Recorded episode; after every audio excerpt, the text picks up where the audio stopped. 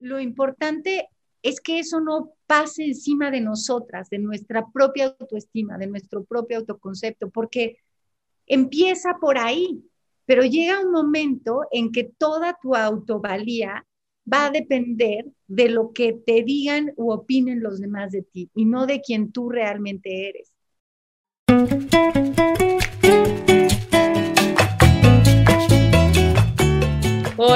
¿Cómo están? Bienvenidos a este capítulo de Vida y Limones. En el capítulo de hoy vamos a platicar de muchas cosas. Vamos a empezar hablando un poco de la trata de personas, porque tenemos una invitada que ya nos va a platicar un poquito más.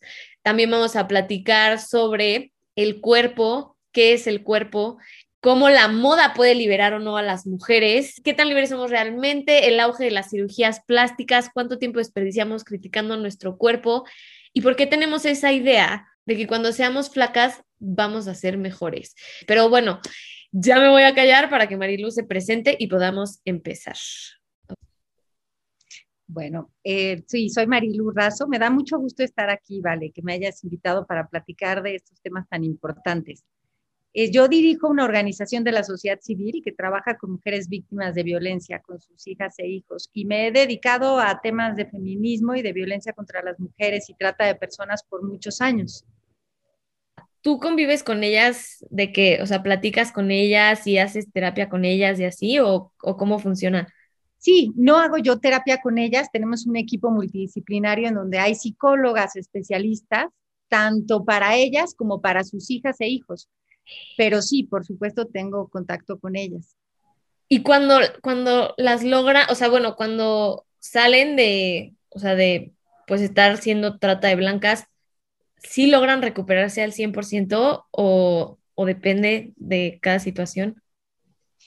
Pues mira, eh, las mujeres víctimas de trata, eh, que en realidad, fíjate, es bien interesante porque por muchos años se les se llamó trata de blancas, como lo dijiste tú, y todavía hay gente que lo usa.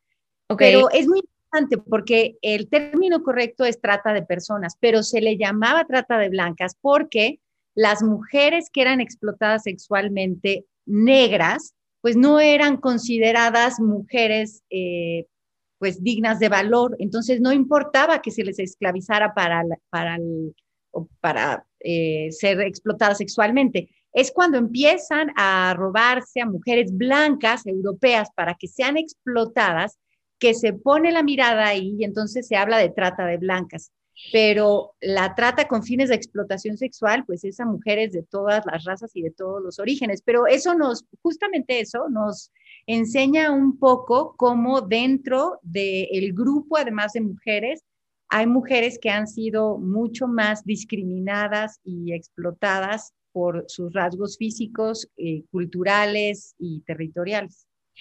No, eso sí, no sabía. Y ahorita que dijiste eso de que a las mujeres negras o sea, bueno, como que no contaba como que fueran explotadas. ¿Ves lo del libro que estábamos diciendo de Mala Feminista? Justo la autora, te digo que no lo he terminado, pero en el cachito que empecé a leer dice como yo, como mujer negra, obesa, homosexual, o sea, literalmente era como todo lo que todo el mundo discrimina en, en una sola cosa, entonces como que todo mi recorrido ha sido horrible y pues sí quiero leer el libro para ver de qué, o sea, de qué va su historia porque sí suena que está cañón. Sí, exactamente. Y bueno, en el caso de las mujeres víctimas de trata, lo que sucede es que el enganche de los tratantes es de tal manera, tan seductor, que una de las cosas que hacen es hacer responsable a la víctima, o sea, hacer que se crea responsable. Entonces, les cuesta mucho trabajo, primero, asumirse como víctimas, porque creen que ellas tuvieron toda la responsabilidad. Entonces, son procesos muy, muy largos en los que, pues, lo primero que tienen que hacer es darse cuenta que efectivamente son víctimas, que ellas no tuvieron la responsabilidad, que fueron manipuladas, que las usaron, que se generó una deuda aparentemente impagable que no era real y que ellas creían que tenían que pagar y bueno, poco a poco ir desprendiéndose de todas esas creencias y poder empezar una vida. Y además luchan con estigmas sociales que tienen que ver con las mujeres y con el cuerpo de las mujeres y con la sexualidad, porque una mujer que ha sido explotada sexualmente o que se ha prostituido, cuando llega de regreso a sus comunidades y la gente se, lo sabe, muchas veces, pues sí, la segregan, la discriminan y no la escuchan, ¿no? Es otra vez volver a, a bueno, ¿qué es el cuerpo de las mujeres? ¿A quién le pertenece y para qué es, ¿no? Uy, qué fuerte. Y ellas, porque justo también platiqué con otra chava que fue anoréxica y fue bulímica. Y primero me empezó a contar toda la historia y durante toda la historia que me platicó no había nada de abuso ni nada, o sea, ella era como de no, pues es que yo me sentía gordita y pues, o sea, como que incómoda, ta, ta, ta, y que no fue hasta que de grande como que fue a una terapia y de repente así, mi hijo, de la nada me vino todo así como como un flashazo de balde, o sea, un balde de agua fría y me acordé de todo y justo la habían abusado de chiquita y ahí descubrió que pues de ahí se había desatado todo su, todo su trastorno alimenticio. Entonces, a estas chavas tienen trastornos alimenticios, o sea, es común que tengan trastornos alimenticios o... Sí, sí es común que tengan trastornos alimenticios, pueden tener trastornos alimenticios o pueden tener, por ejemplo, adicciones, ¿no? Conductas adictivas. Mm. Son cosas que suceden, pero lo que además es muy común en la mayor parte de las mujeres, desgraciadamente, es el abuso sexual en la infancia.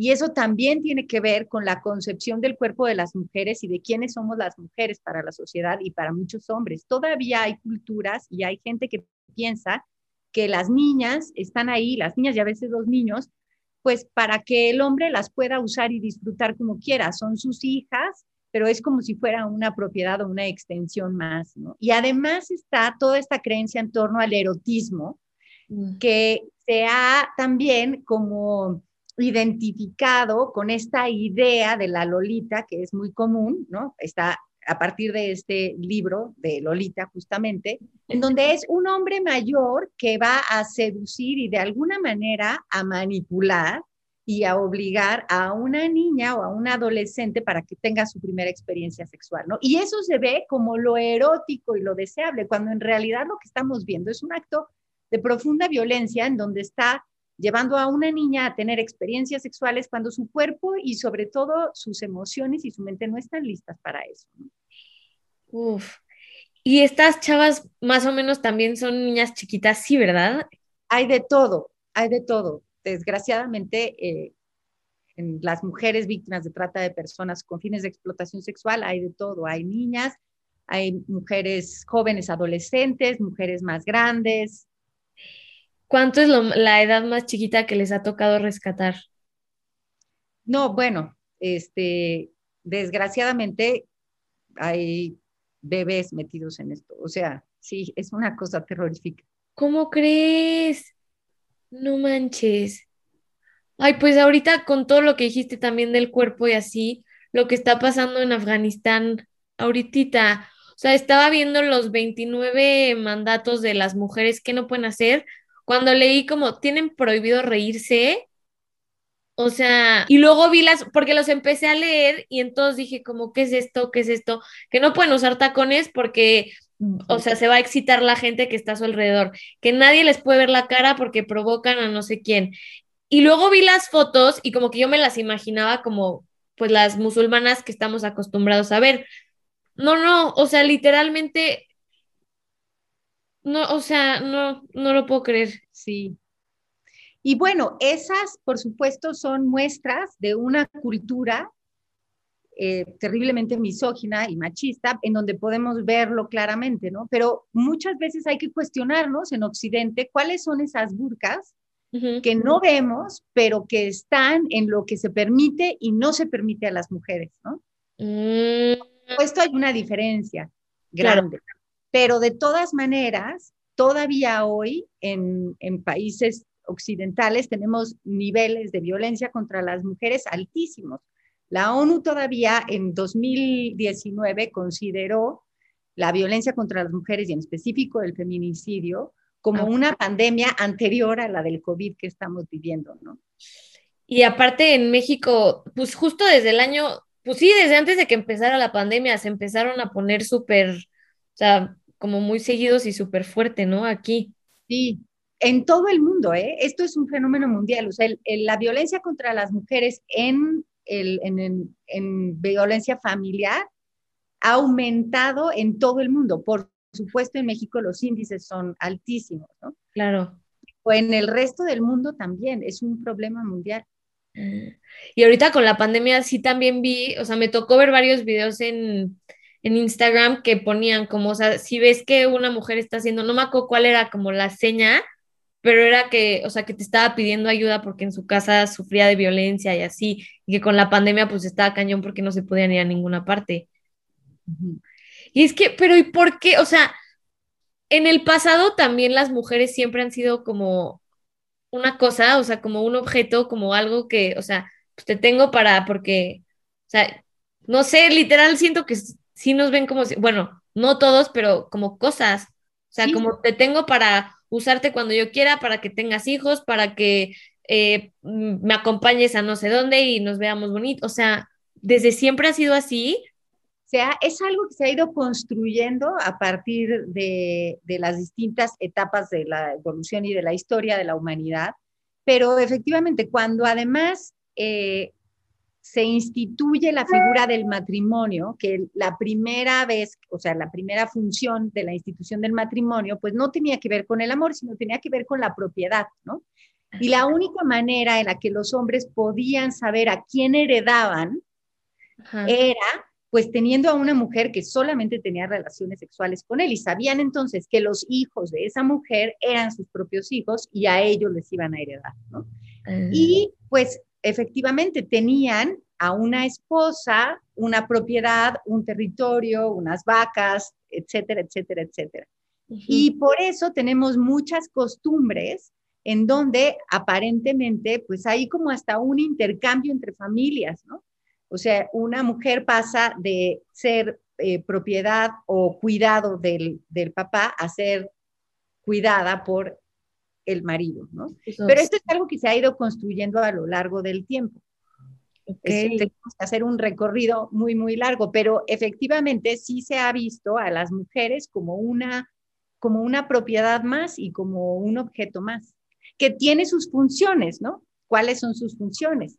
Que ahí eh, la antropóloga social eh, Marcela Lagarde lo, lo dice muy claro en uno de sus primeros libros, que se llama Los cautiverios, y pone la figura de la madre esposa, em, distintas figuras, ¿no? Pero bueno, la mujer sí cumple una función, ¿no? Tiene que ser eh, esposa y además la madre de sus hijos, ¿no? Y entonces hay que, a estas mujeres que están casadas con los hombres, pues hay que cuidarlas y protegerlas.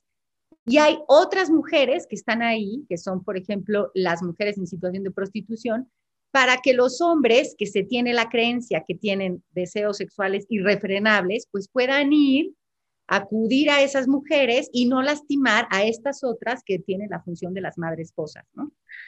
Entonces es súper interesante porque se hace una clasificación de las mujeres. Y de hecho en Francia, justamente hasta en las ciudades se, se diseñaron los prostíbulos porque eran, eran males sociales que estaban ahí las mujeres para proteger al resto de las mujeres y todavía, bueno, todavía hoy hay quien cree que la prostitución tiene que existir porque si no, eh, la violación sería mucho más alta, ¿no? ¿Es en serio? En serio, Ay, no lo puedo creer. Está sustentado en una creencia muy importante que es que el hombre no puede detener su instinto sexual y que tiene un instinto sexual exorbitado, ¿no? Y de, o sea, ¿a quién se le ocurrió? ¿Quién avaló que es, o sea, que eso es verdad? Pues son creencias que se van además enriqueciendo y fortaleciendo a lo largo del tiempo. Y al contrario, ¿no? Muchos de los movimientos de mujeres y los movimientos feministas lo que han hecho es cuestionar estas creencias. Claro. Cada vez que cuestionan una creencia van avanzando en, en derechos y en, formas distintas de vivir, pero para que tengas una idea, todavía en los años 70 en España, una mujer no podía tener una propiedad ni una cuenta bancaria. ¿Cómo Tenía que ir su esposo o su papá a firmar por ella. O sea, se consideraba que no eran capaces de hacerlo, mucho menos abrir una empresa, ¿no? No manches, no lo puedo creer. no lo puedo creer. O sea, literalmente sí, como si fuéramos una muñeca, o sea, y como que te van llevando y te van haciendo todo lo que quieran. Sí, y es interesante que uses el término muñeca, porque una de las cosas que es está en las preguntas que planteas es que desde muy chiquitas una niña tiene que verse bonita. Y en general, uno de, los halagos que todo el mundo le hace a las niñas es, ay, qué linda está, qué bonita, qué pero qué guapa es, ¿no? Entonces, todo lo demás se queda de lado, ¿no? Si es inteligente, si es aventurera, si es, todo eso no, lo importante es que sea bonita. Y por supuesto que sonría, ¿no? Y que no se enoje, porque en las mujeres desde muy chicas, cuando van creciendo en la adolescencia peor, si se enojan, el que se enoja pierde, ¿no? En las mujeres y es mejor que sean sonrientes y lindas. Porque si no están locas. Si no están locas, esa es otra de las cosas, ¿no? Están histéricas, locas o ya adolescentes es porque te bajó. Y ah, entonces eso lo que... Oh, descalificar totalmente tu sentir y lo que necesitas, ¿no? Y entonces, por supuesto, vas perdiendo fuerza para establecer límites y límites que te protejan porque el enojo de una manera sana lo que hace es poner límites. Y claro, no dejas que te, pues algo que no te está gustando, como que le pones un alto, ¿no? Pero sí es cierto, como que es como, no, aguántate, no, no, no, o sea, respeta, también, eso siento que está súper mal, o sea, que te enseñen como, respeta a tus mayores, pero qué tal que tu mayor está abusando sexualmente de ti o está abusando de que su poder sobre ti y como te enseñaron a no contestar o lo que sea, es como de, ay, pero es que es, es mi mayor, lo tengo que respetar. Pero sí siento que está padre que ahorita sí ya sea como, a ver, no porque seas más grande, te debo mi respeto si tú no me estás respetando a mí, ¿qué te pasa? Exacto, exacto. ay, no, no. ¿Sabes a qué me, a qué me recordó todo esto? Es que dije lo de muñecas porque hay una obra que no sé si ubicas que se llama Casa de Muñecas de Ibsen, sí. Ajá, ajá, ajá. Y justo que el personaje principal, su papá la tenía como muñeca y luego se casa con su esposo y un día le dice que, o sea, bro, perdón, pero me tengo que ir y él de que, pero si hemos sido súper felices, ya de que no, o sea, tú has sido feliz, yo no. Y le dice, pero ¿cómo nos vas a dejar de que a mí, a tus hijos, no sé qué? Y ella de que, o sea, perdón, los amo, pero necesito descubrir quién soy yo, o sea, literalmente he sido muñeca de mi papá y ahorita pasé a ser tu muñeca, no sé quién soy y no sé, es que me esa obra se me hace fuertísima. Es, esa obra es importantísima porque justamente cuestiona muchas de esas cosas que todo mundo piensa o pensaba que, que estaban bien y que así se iban a ir repitiendo de generación en generación, ¿no? Sin que nadie las cuestionara. Sí. Y a las mujeres normalmente o tradicionalmente se les educa para vivir para los otros, ¿no? Sí, sí es cierto. ese para los otros, pues también está la belleza física. Y esa ha ido también modificándose a lo largo de la historia, dependiendo de dónde se va a poner el valor, ¿no? Si el valor está en la fertilidad, pues entonces los cuerpos de las mujeres eran de cierta manera. Y poco a ah. poco claro, va evolucionando y va respondiendo a los valores de cada época o a las cosas que se valoran en cada época. Ok, ok, o sea, por eso ahorita, o sea, el valor hoy en día es un poco más sexual o, qué sería? Sí, hay, yo, yo creo sobre la, que una, en los años 60 y 70 se lograron muchas cosas en términos de libertad sexual, ¿no? Y eso es un avance. Sin embargo, después, ¿qué es lo que ha ido sucediendo? Que me parece que se malentiende la libertad sexual con que las mujeres nos volvamos eh, objetos disponibles, sexualmente atractivos, mm. todo el tiempo y para quien sea, ¿no? Como si eso fuera el ejercicio de nuestra libertad. Ok. Y ahí hay que volver a poner como, como mucha atención para no volver a caer como en este asunto de soy para los otros o para gustarle a los otros o soy para mí y qué me supone en términos de salud, no solamente física, sino también emocional, responder a esos estereotipos de belleza belleza que hacen que me tenga que tomar una foto en traje de baño y subirla a Instagram y estar perfecta. Sí. ¿Me da libertad o no me da libertad? Porque yo eso lo cuestionaría, ¿no? ¿Qué tan libre soy cuando tengo que estar todo el tiempo, pues respondiendo a ciertas imágenes que tengo que mostrar a todo el mundo, ¿no? Sí, ay, no lo había pensado de esa forma, sí es cierto. Más bien cero es libertad, ¿no? Es como la presión de que tienes que subir tu foto así porque todo el mundo lo está subiendo y tú también te tienes que ver con ese cuerpazo, con esos cuadritos y si no, como que, o sea, pues, qué chafa que no tienes ese cuerpo. Sí, fíjate que a mí me, me llamó mucho la atención cuando conocí la historia de Coco Chanel. Ah, ok. Y lo que ella hizo, porque una de las cosas que hizo fue liberar a las mujeres del corsé. Ah, en la época en la que nació Coco Chanel, todavía las mujeres tenían que usar estos corsés que se apretaban súper fuertes, exactamente para delinear el, el, cuerpo de las mujeres. Pero no solamente eso, les restringían movilidad. Okay. No solamente lo que vemos, sino el efecto que tiene en el cuerpo de las mujeres y en la forma en la que las mujeres vivimos y nos movemos, ¿no? Ah. Entonces, cuando a las mujeres se les apretaba el corsé tan fuerte, muchas de ellas se desmayaban porque les faltaba el aire. Entonces, tú imagínate qué capacidad de movimiento tienes y de hacer cuando tienes que estar, pues, sosteniendo el aire para no desmayarte. No, no, acabas mor morada dentro, ¿no? Y además, claro, y todos los órganos apretados, ¿no? Imagínate la incomodidad que era eso, ¿no? No, no pobre una de las cosas que ella hace es liberar a las mujeres del corsé y empieza a tener todos estos diseños mucho más rectos, con telas mucho más suaves que hacían que las mujeres pudieran moverse mejor. Los zapatos de tacón se hacen mucho más pequeños, que eso también permite a las mujeres moverse. Y es la primera que empieza a usar las bolsas uh -huh. de, ¿cómo se llama esto? Pues de... Ay, de, del strap larguito. Exacto, más largo, exactamente, porque entonces, ¿qué pasa con eso? Te la cuelgas. Sí. Y tener los dos brazos, las dos manos libres para hacer. Cuando tienes estas bolsitas diminutas, no. pues tienes la mano aquí. No la puedes mover. Sí. No puedes moverla, ¿no? Entonces, fíjate cómo algo como la moda puede dar o no mayor libertad y movilidad a las mujeres, ¿no? Pero, ¿qué pasa muchos años después? Que con todo el auge de las cirugías plásticas, parece que ahora nos metemos el corsé adentro de la piel.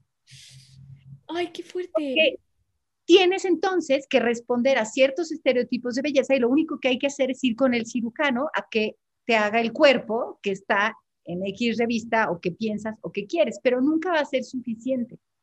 Es que justo nunca, o sea, a mí me ha pasado con la dieta, que ya he estado en mi peso ideal y estoy de que, literal, o sea, que mi nutrióloga me ha dicho que vale, es que ya no puedes bajar más, ¿qué, qué ves en el espejo? Y yo, pues es que no me veo como las de Instagram, ya sabes. Me dice, pero es que eso no es de verdad, o sea, te juro que sí, o sea, la foto toda posada con el abdomen estirado y obviamente editadísimo, pero estamos viendo y viendo o sea, imágenes que no son ciertas, pero en tu mente, como que ya piensas que sí es real y si tú no te ves así, pues sí te empieza a generar un estrés. Yo lo he platicado con mis amigas y a todas nos pasa que estamos bien, pero no nos vemos como las fotos de cuerpazos de Insta, bueno, cuerpazos según nosotras de Instagram, y pues nos frustra muchísimo, pero justo sí es eso.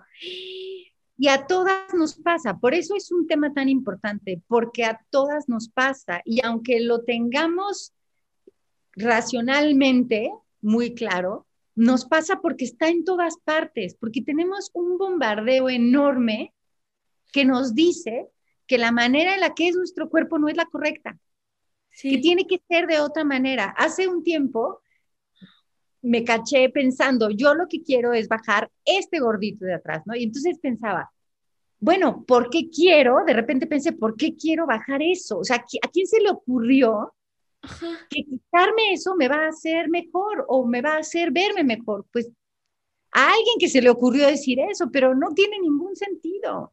Justo, y justo te hace, porque también lo platicaba con otra amiga, que ella decía, como es que en mi cabeza yo decía, cuando yo sea flaca, voy a ser más feliz. Cuando yo sea flaca, todos los niños se van a formar y van a querer conmigo. Cuando yo sea flaca, voy a tener el trabajo de mis sueños y ya voy a estar realizada en la vida. Y me dijo, hoy soy flaca y ni me siento la más feliz, ni tengo la fila de niños, ni tengo el trabajo de mis sueños. O sea, de hecho sigo, sigo igual que antes. O sea, sí, obviamente me dio un poco más de seguridad, no te lo voy a negar. Me siento bien así como estoy ahorita, pero no soy más feliz, ni menos, ni nada. O sea, sigo siendo la misma de antes, ya sabes. Pero a quién se le ocurrió justo decir que cuando seas flaca, o sea, como que aspiramos a eso y que pensamos que llegando ahí ya vamos a tenerlo todo y estar plenas. Y no, no es cierto. Es como dices, nunca es suficiente.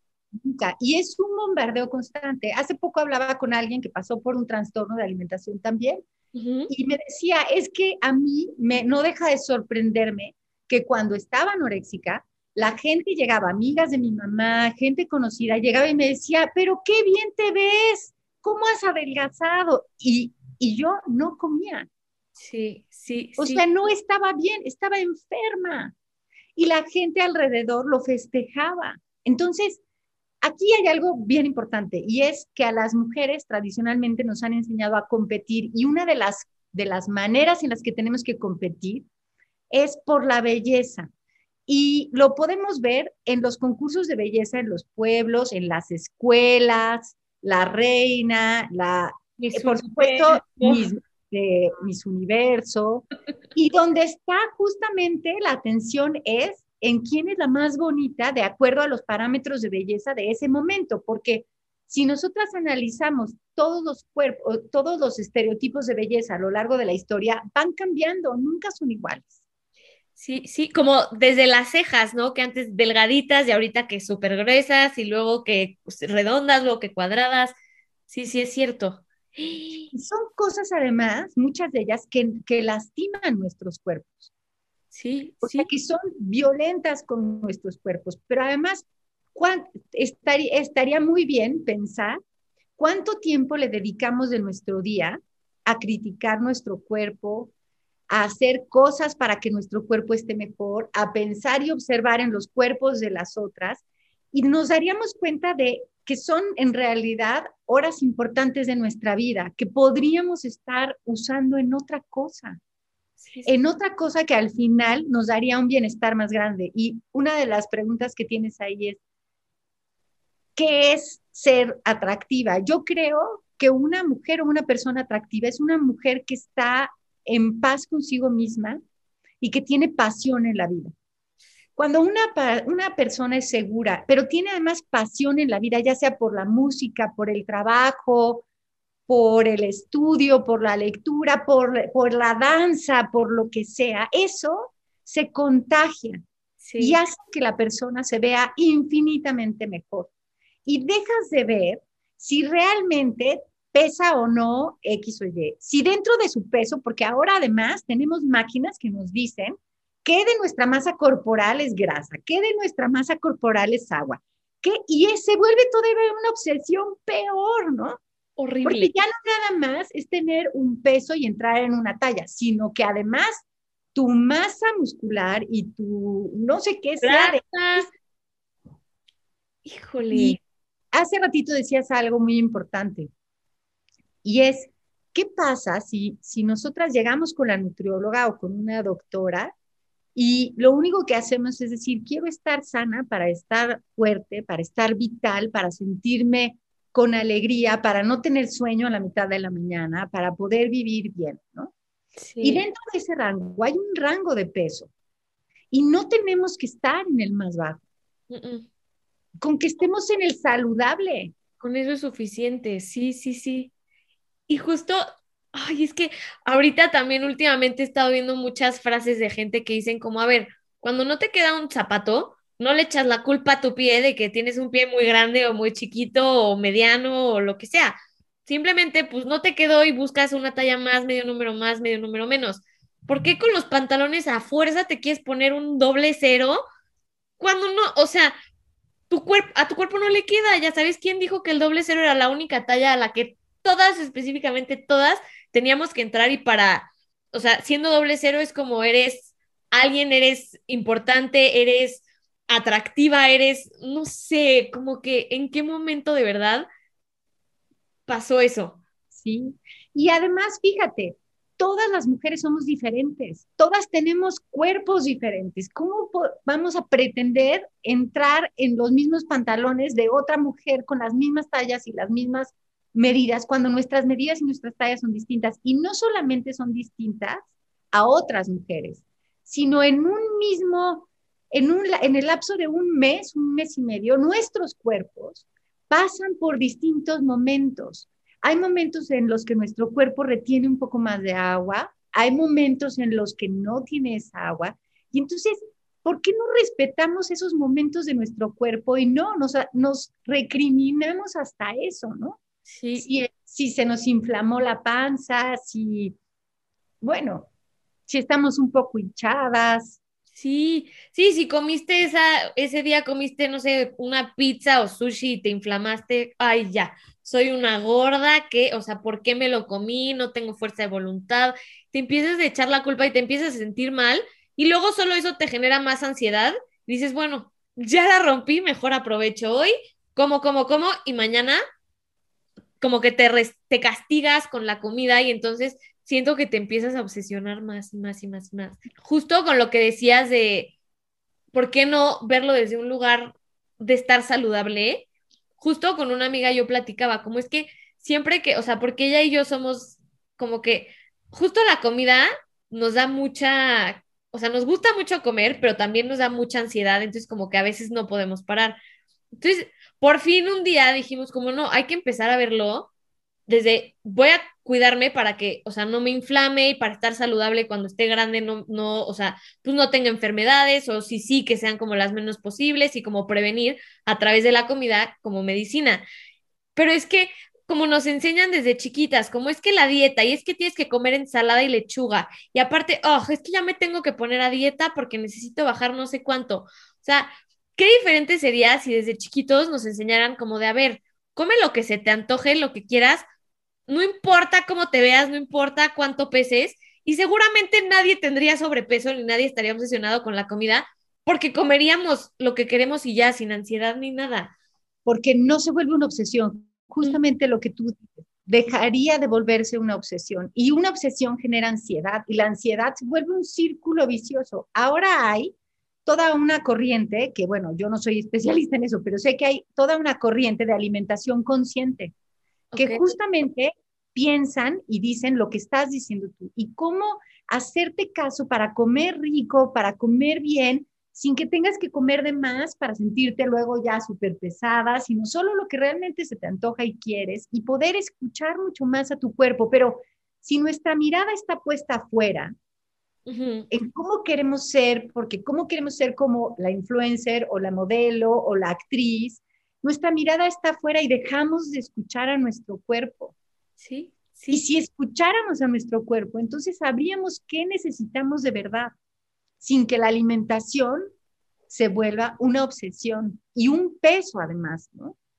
Es que está cañón. Justo eso con esa corriente que dices de, o sea, de la alimentación consciente y todo, estaba platicando con una nutrióloga y me estaba contando que, o sea, en realidad nosotros como que por instinto ya sabemos cuánto quiere nuestro cuerpo y pues lo que se te antoja, porque sí, comer es rico y comer nos gusta y lo que sea, pero que desde que somos chiquitos, obviamente nuestras mamás no lo saben, pero que te dicen como no, es que no te paras de la mesa hasta que te lo acabas. Pero qué tal que tú ya no tenías hambre y te están obligando a comértelo y entonces como que te desentrenan ese instinto que tú ya traes de yo ya solo quería esto te empiezan a decir como, no, te lo tienes que comer todo y entonces como que, pues, no sé, se te empiezan a desajustar las porciones y tu instinto ya se pierde y lo que sea, pero, o sea, en realidad se supone que naturalmente ya, pues es un instinto, comemos por instinto, sí, lo disfrutamos, pero no debería de ser un tema, una obsesión ni un issue. Sí, y tal vez hasta puede ser un indicador de que algo nos está pasando. O sea, a lo mejor si estamos muy ansiosas por dulce o estamos inusualmente ansiosas por algo, a lo mejor eso nos está diciendo que hay algo en nuestra vida de otro ámbito que no está bien, ¿no? Sí. Entonces, a lo mejor sí podemos detenernos y decir, bueno, más allá de no me voy a comer tantos jelly beans, voy a pensar, este, ¿qué me está pasando, no? ¿Qué, ¿Qué está pasando que a lo mejor no estoy haciendo lo que quiero hacer, a lo mejor tengo una relación con alguien que tengo un enojo y no lo he expresado, no sé, pueden ser infinidad de cosas, ¿no?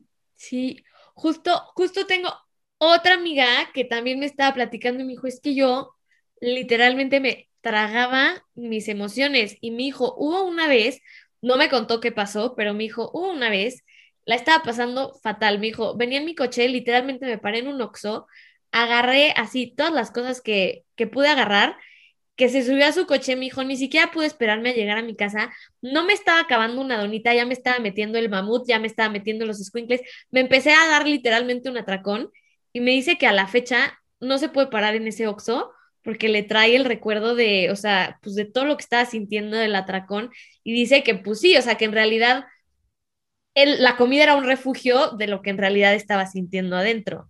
Entonces sí está cañón. Sí son como red flags o alertitas de... Exactamente. Sí. Sí.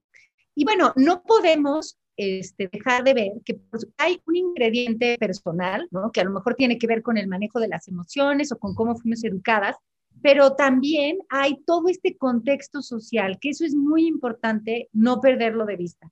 O sea, es real que sí hay una exigencia a las mujeres por tener ciertos cuerpos, por vestirnos de cierta manera, por cortarnos el pelo o no, por tener vello o no tener vello corporal.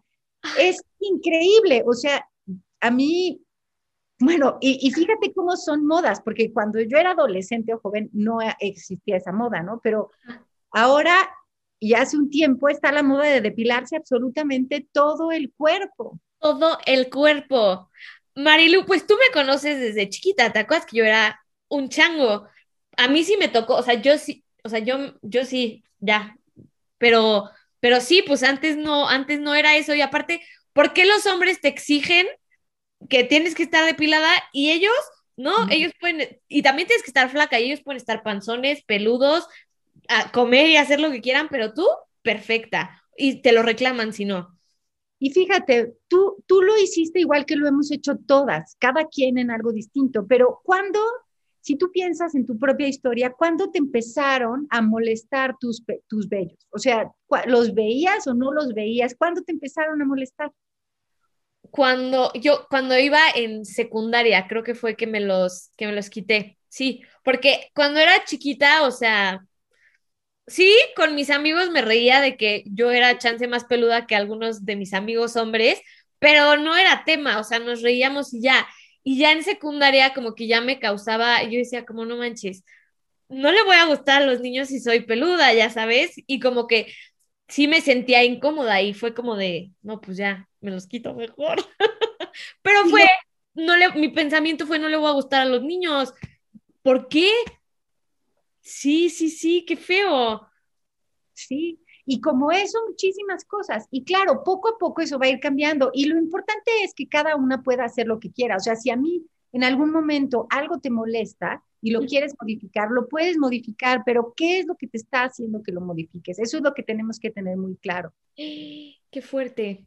Sí, es cierto, porque muchas veces pensamos que es porque mm, yo lo quiero modificar porque yo quiero, pero no es cierto. Lo queremos modificar porque nos importa lo que piensan los demás o lo que van a decir de nosotros. Y bueno, todos vivimos en sociedad y por supuesto dentro de las relaciones, pues siempre hay como este contacto con otras personas, pero lo importante es que eso no pase encima de nosotras, de nuestra propia autoestima, de nuestro propio autoconcepto, porque empieza por ahí, pero llega un momento en que toda tu autovalía va a depender de lo que te digan u opinen los demás de ti y no de quien tú realmente eres, o bueno, o quien realmente estás siendo, porque además esa es otra cosa. Las personas, los seres humanos, somos personas en constante cambio.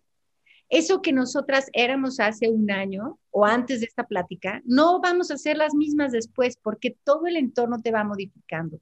Y entonces podemos ir cambiando y así como vamos cambiando en nuestra manera de pensar, de querer, de acercarnos al mundo, nuestro cuerpo también va cambiando. Yo pienso, es como esas piedras geológicas que cuando las estudian van viendo en cada una de las capas la historia del mundo, porque está marcada ahí, porque hay una huella.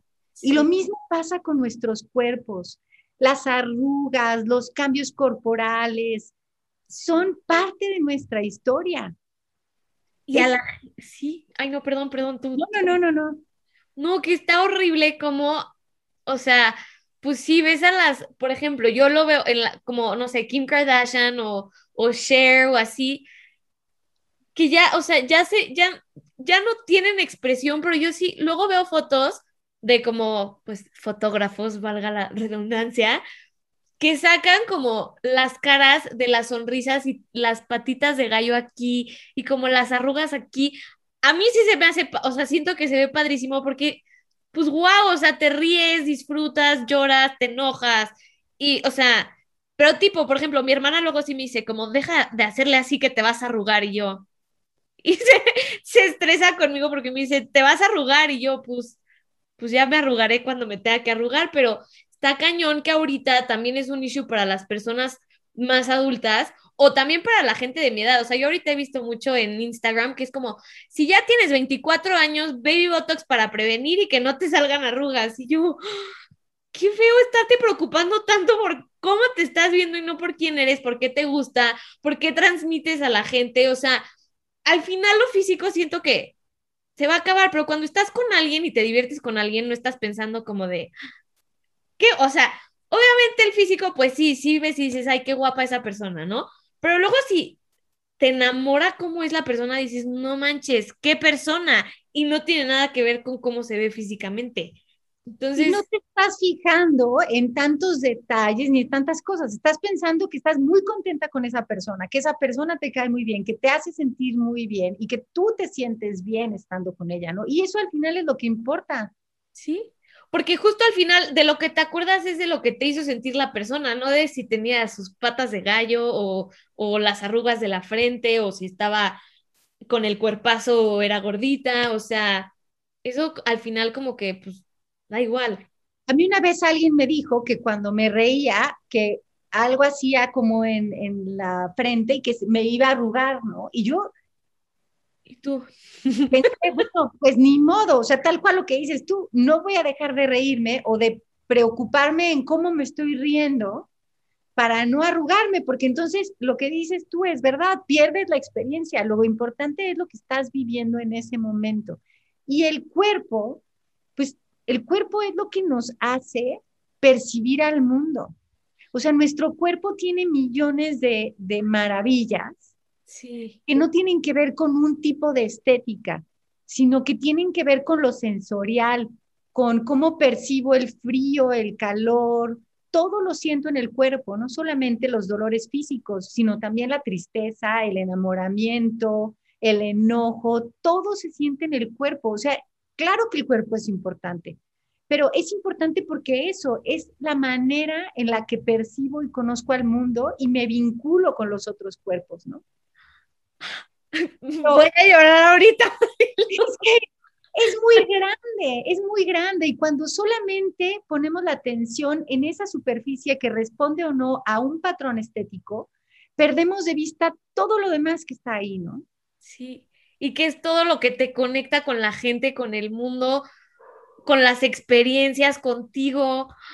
Ay, no. Distintas veces, y sobre todo cuando pues las adolescentes o así, pues qué a veces lo que sucede es que si están ya con un, con un chavo y se van a dar un beso y mil veces están pensando que estaré bien, el gordito de aquí, el esto, y en lugar de estar lo mismo que la sonrisa, en la experiencia, en lo que están viviendo, en lo que están sintiendo, en cómo se siente su corazón, si está bien, si miles de cosas más, ¿no?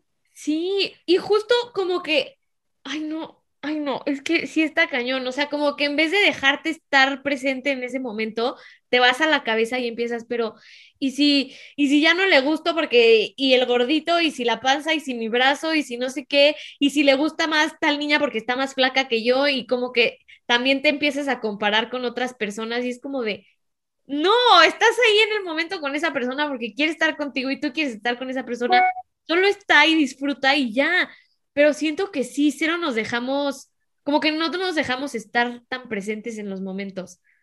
Y siempre estamos pensando, cuando vaya a estar así, ya, va a estar padrísimo ese momento y ya voy a, voy a ser súper segura y voy a poder hacer tal. Pero pues hoy estás así, ¿qué tal que mañana ya no existe? O sea, sí. O sea, esto va a sonar horrible, ¿eh? pero a ver, con los temblores que nos han tocado vivir, o sea, sí te ponen a pensar como, tú piensas que tienes garantizada toda tu vida, pero nunca sabes qué puede pasar mañana. O sea, disfruta hoy, literalmente. Hoy lo tienes y chance no estás contenta con cómo estás. Ok, ¿qué puedes hacer para mejorarlo? Pero desde un lugar de amor y decir como, ok, o sea, no me gusta mi cuerpo así, pero voy a empezar a comer mejor para yo estar saludable, para sentirme mejor, hacer ejercicio para tener más energía, estar mejor y no porque soy una gorda, porque me veo horrible, porque qué asco, nadie me quiere, nadie me va a querer, porque si no, como que hasta te estanca, siento que tu cuerpo solito como que entra en bloqueo mental y no. Seguro, tú imagínate la cantidad de cosas feas y violentas y negativas que te puedes decir en un solo día, ¿no? Uy, híjole. Es muy triste. Sí.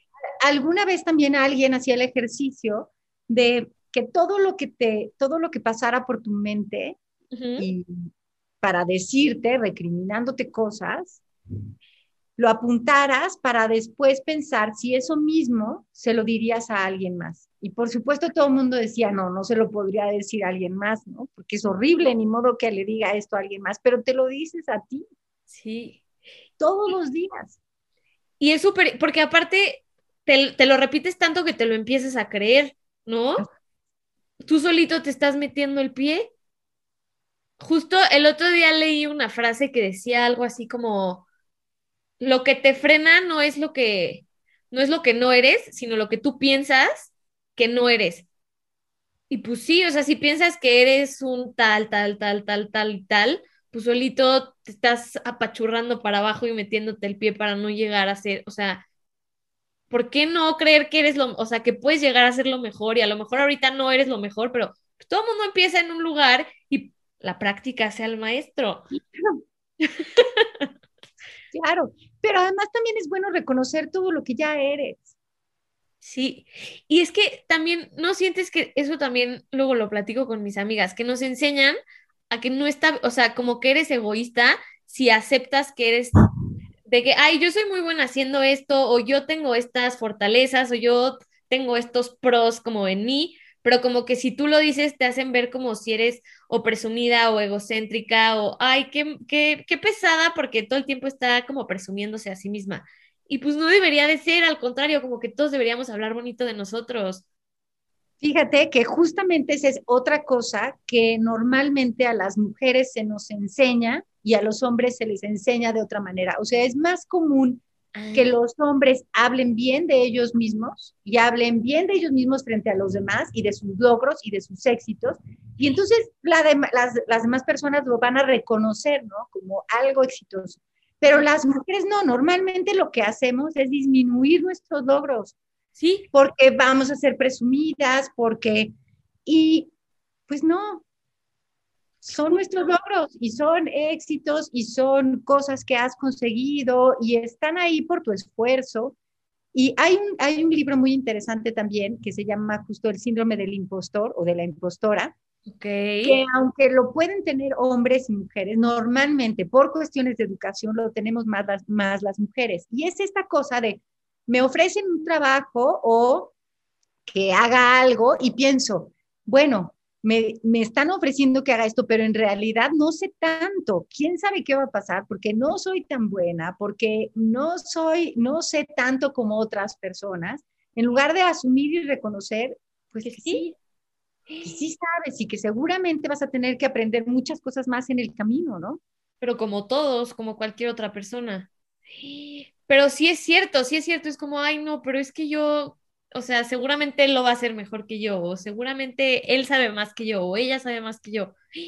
Ay, qué feo. Pero es justamente por lo que nos empiezan a enseñar desde chiquitos, ¿no? Sí, así es. Pero la buena noticia es que cuando son cosas aprendidas, podemos desaprenderlas mm. y aprender otras distintas y ser de otra manera. Por eso te decía, los seres humanos no somos algo completo, estamos siendo permanentemente. Y a lo mejor toda la vida hemos sido o creído en ciertas cosas, pero podemos modificarlas. Podemos cambiar la manera en la que vemos el mundo y la manera en la que nos vemos a nosotras mismas y eso irlo compartiendo con otras. Sí, sí, sí.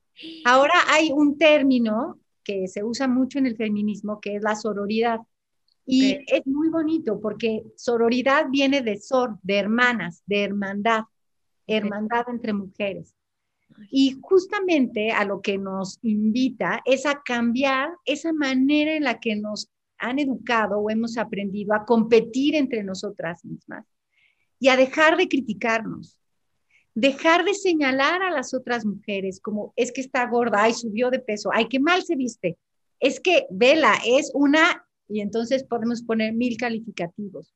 Si empezamos por dejar de hacer eso, dejar de hacernos violencia entre nosotras, dejar de competir entre nosotras, vamos a poder juntas ir cambiando esta serie de creencias para modificar mucho de lo que sucede en el mundo que no nos gusta y que no nos hace bien.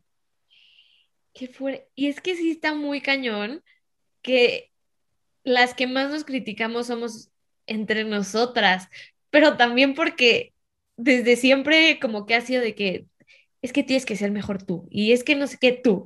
Y es como, ¿por qué no nos podemos poner contentas porque ella es buena en esto, yo soy buena en esto?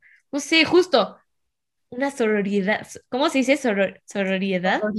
Sororidad. Justo, como que pues sí, apoyarnos entre nosotras porque... Y fíjate tú en, en los cumplidos que se les hacen a las niñas. ¿Quién es la más bonita?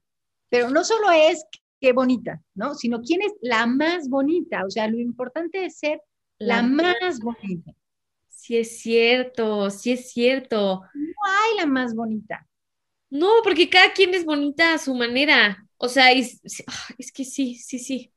Cada quien es bonita a su manera. Y lo que he estado viendo ahorita también mucho es que justo dicen como, a ver, o sea, si tienen hijas o hijos chiquitos, en vez de decirles como, qué bonita o qué guapa, de que, qué inteligente o, oye, qué curioso que te gustó y que preguntaste de esto, pero no decirle como, ¿quién es el más guapo? o ¿Quién es la más bonita? O mm, como que esas cosas superficiales ya no, y que sea más como, o sea, qué padre que seas curioso, qué padre que seas aventurero, qué padre que seas, pues no sé, o sea, diferentes cosas, pero no encerrarte en la cajita de, ay, qué bonita. Y, de la competencia. Y de la más bonita, en la cajita de la más bonita, exacto. No lo había pensado, pero sí es cierto. ¿Quién es la más bonita? Fíjate que hay una persona que sigo en Instagram, te voy a dar después los datos, pero ella lo que está haciendo, ella era modelo, tuvo problemas de alimentación también. Okay. Ahora lo que hace es que enseña cómo a través de la luz y de ciertos filtros que se pueden poner en las fotos, se ve el cuerpo diferente, pero no es real. Entonces pone como las dos imágenes de un mismo cuerpo, el cuerpo real y luego cómo se ve en la foto, ¿no? No manches. Y eso que se ve en la foto no es la realidad. Es que está Instagram está cañón ahorita. O sea, justo yo vi uno hace, creo que al principio de la pandemia, y era igual una chava que más o menos hizo un video de lo mismo y era ella igual, su cuerpo normal en traje de baño y se grababa. Y luego ponía el video normal y luego ponía el video de una aplicación que en video ya puedes editar cómo, o sea, hacerte la, cintura más chiquita, las piernas más flaquitas, eh, ponerte cuadritos si quieres y así, en video. Entonces antes decías como, bueno, en la foto se ve así, pero en el video ya ves y pues ya se, ya se ve el cuerpo normal. Pues ya no, porque ya se puede poner filtro también ahí. Pero entonces sí dices como, qué fuerte, porque justo platicaba con una amiga, no me acuerdo quién me decía, sí, con una amiga, que me decía, es que yo tengo amigas que veo que suben sus fotos en traje de baño y ya ni siquiera son influencers o actrices o gente famosa, son mis amigas, gente cercana, y yo las veo con unos cuerpos, este, que jamás en la vida yo voy a poder llegar a estar así, y me frustra muchísimo que por más que trato, por más que hago dieta, por más que hago ejercicio, no logro estar como esos cuerpos, pero pues es que ellas también se editan el cuerpo al final de cuentas. Entonces es como, qué fuerte, porque también te acostumbras a verte así, piensas que estás así, pero no es cierto, no estás así. Entonces, ay, no sé, siento que está, obviamente son padres las redes sociales, pero siento que están como peligrosas en el sentido de que, pues, no sé, como emocionalmente y salud mentalmente, no sé, están como de cuidado. Pues sí, porque además se vuelven eso, un referente de lo que aparentemente hay que ser. Ajá. Para lo que decías tú, ser feliz. Y pues no, porque la felicidad no es un estado permanente, es algo que hay que buscar y que se llega a partir de muchísimas cosas. Y que aparte de momentos, ¿no? O sea, no siempre estás feliz. Puedes estar feliz en la mañana y triste ese mismo día en la noche y enojada en la tarde, ¿no? Que esa es otra cosa que sucede con las redes sociales, que muestran un pequeño momento de una vida muy compleja que tiene momentos de todo tipo, de tristeza, de enojo, de confusión. No es esa foto perfecta que está en las redes sociales, esa no es la realidad, ese es un pequeño momento, ¿no? Y entonces genera mucha frustración, porque si alguien que está triste lo ve, dice, ¿por qué todas mis amigas están felices y yo estoy tan triste, ¿no? Eso está cañón. Yo también he, sí he escuchado de mucha gente que dice como, ¿qué onda? O sea, ¿por qué la gente sube, pues no sé, videos todo el tiempo de que pasando la bomba y la vida de ensueño y todo, y yo aquí pasando la fatal? Y pues es que justo es lo que dices, o sea, muchas veces, ¿qué tal que la persona de la que estás viendo el video, chance y está llorando y le está pasando pésimo, pero te está enseñando que le está pasando increíble? Yo tenía una amiga, cuando me fui a estudiar, que grababa Marilu todo, así de que me acuerdo que íbamos a comer. No, no, no, espérense, espérense, tengo que grabar. Y ya, ¿no? De que empezaba a grabar todo y así. Y de repente era de que, ay, hagan como que se están riendo. Y como que se, o sea, pues le ayudábamos para sus videos, pero acaba de grabar y neta de que nadie se hablaba con nadie y todo el mundo regresaba como a estar en el celular y veías el story y parecía que le estábamos pasando bomba. Pero no, estaba cada quien en su rollo haciendo lo que quería son momentos falsos, o sea, ilusiones. Sí, ilusiones, y no hay convivencia, entonces se pierden un chorro de cosas, ¿no? Sí. Y es eso que te digo, si pensamos cuánto tiempo del día estamos pensando en la ropa, en el ejercicio, en la dieta, en lo que sí comí, en lo que no comí, y te das cuenta de la cantidad de tiempo que es y lo que podrías hacer con ese tiempo para otras cosas que te van a alimentar por dentro y te van a hacer una persona atractiva, porque eres una persona que está contenta con la vida, contenta contigo misma. Por supuesto, con momentos difíciles, ¿no? Claro. Pero de todas maneras, viviendo la vida completa. Sí, exacto. Sí, no quedándote como en esta capita de arriba, que es nada más como de, ay, ¿cómo me veo? ¿Cómo me ven? No sé qué, pero estás pretendiendo todo el tiempo porque no estás haciendo, que es lo que decías hace rato, no te deja hacer. Y eso está horrible. O sea, y siento que todo mundo, bueno, no todo mundo, pero ahorita sí siento que es muy común, como, ¿quién es más feliz y quién está probando que tiene la vida más, más cool y que la está pasando increíble todo el tiempo? Y es como, ¿por qué le tienes que probar las cosas a la gente? ¿Por qué no lo puedes hacer por ti para estar bien contigo. Y, o sea, siento que es súper difícil como llegar hasta ese punto, pero una vez que llegas es como, no necesito que nadie más le guste lo que estoy haciendo. Mientras yo esté bien con lo que estoy haciendo, obvio, sin, sin lastimar a nadie, pues está padrísimo, es lo único que necesitas. Y poder vivir las experiencias completas, no, no en pedacitos y como lo dices tú, ¿no? Estar con el celular en lugar de estar presente en eso que está sucediendo en ese momento. Sí, sí, sí, sí, sí. En los conciertos hay una foto que seguro has visto, es un meme como de las generaciones y es una abuelita de que viendo el concierto y todo el mundo de que en el celular y ni siquiera ves el concierto, o sea, ves lo que estábamos diciendo también al principio, de que qué le dirías a tu yo de cuando eras chiquita. Uy, no, definitivamente le diría que sea más libre y más feliz, que no importa, que, que no, pues justo lo que hemos estado hablando, ¿no? pues que reconozca su cuerpo y lo viva plenamente como está haciendo. Sí. Sí, sin pensar en nada. Comparando con otras. Ni buscando ser lo que no es, ¿no? Yo me acuerdo cuando era adolescente, así, que mm, estaba como muy de moda una actriz que se llamaba Brooke Shields, que ah. tenía los ojos verdes y la nariz respingada, ¿no? Y entonces, claro que yo ni los ojos verdes ni la nariz respingada, entonces estaba frustrada. Y me acuerdo que todo el día me hacía la nariz así a ver si se me respingaba, ¿no? Ya se me va a poner como la de Brooke. Ah, exacto. Pero era una tontería, ¿no? Sí, sí, sí. Pues es que sí, es lo que decimos, todos somos diferentes y todos somos bellos y atractivos y guapos a nuestra manera, como que el físico al final pues está, pero no tiene que serlo todo. Sí, yo creo que además es un tema que nos atraviesa a todas las mujeres, a unas más, a otras menos. En, hay etapas de nuestra vida en las que lo vivimos mejor, pero hay otras etapas en las que nos sentimos presionadas, y una de las primeras cosas que hay que hacer es esto que estás haciendo tú y es poder hablarlo, poder compartirlo entre mujeres, entre mujeres de distintas generaciones, de distintos lugares y darnos cuenta como todas hemos tenido en algún momento esta sensación de ser inadecuada, de no, de no estar bien, de no ser perfecta. Y a veces hasta las que vemos perfectas, cuando las oímos decir que no se sienten perfectas, nos damos cuenta que es una carrera que no tiene fin. Sí, literal, literal. Y aparte sí está, sí está muy fuerte porque piensas que tú eres la única hasta que sí lo empiezas a comentar con tus amigas y te das cuenta que a todas les está pasando exacta, cada quien a su forma la crisis existencial, pero a todas y en todas las edades y está muy cañón. Sí, y aprender a disfrutar la vida con, con el cuerpo que tenemos.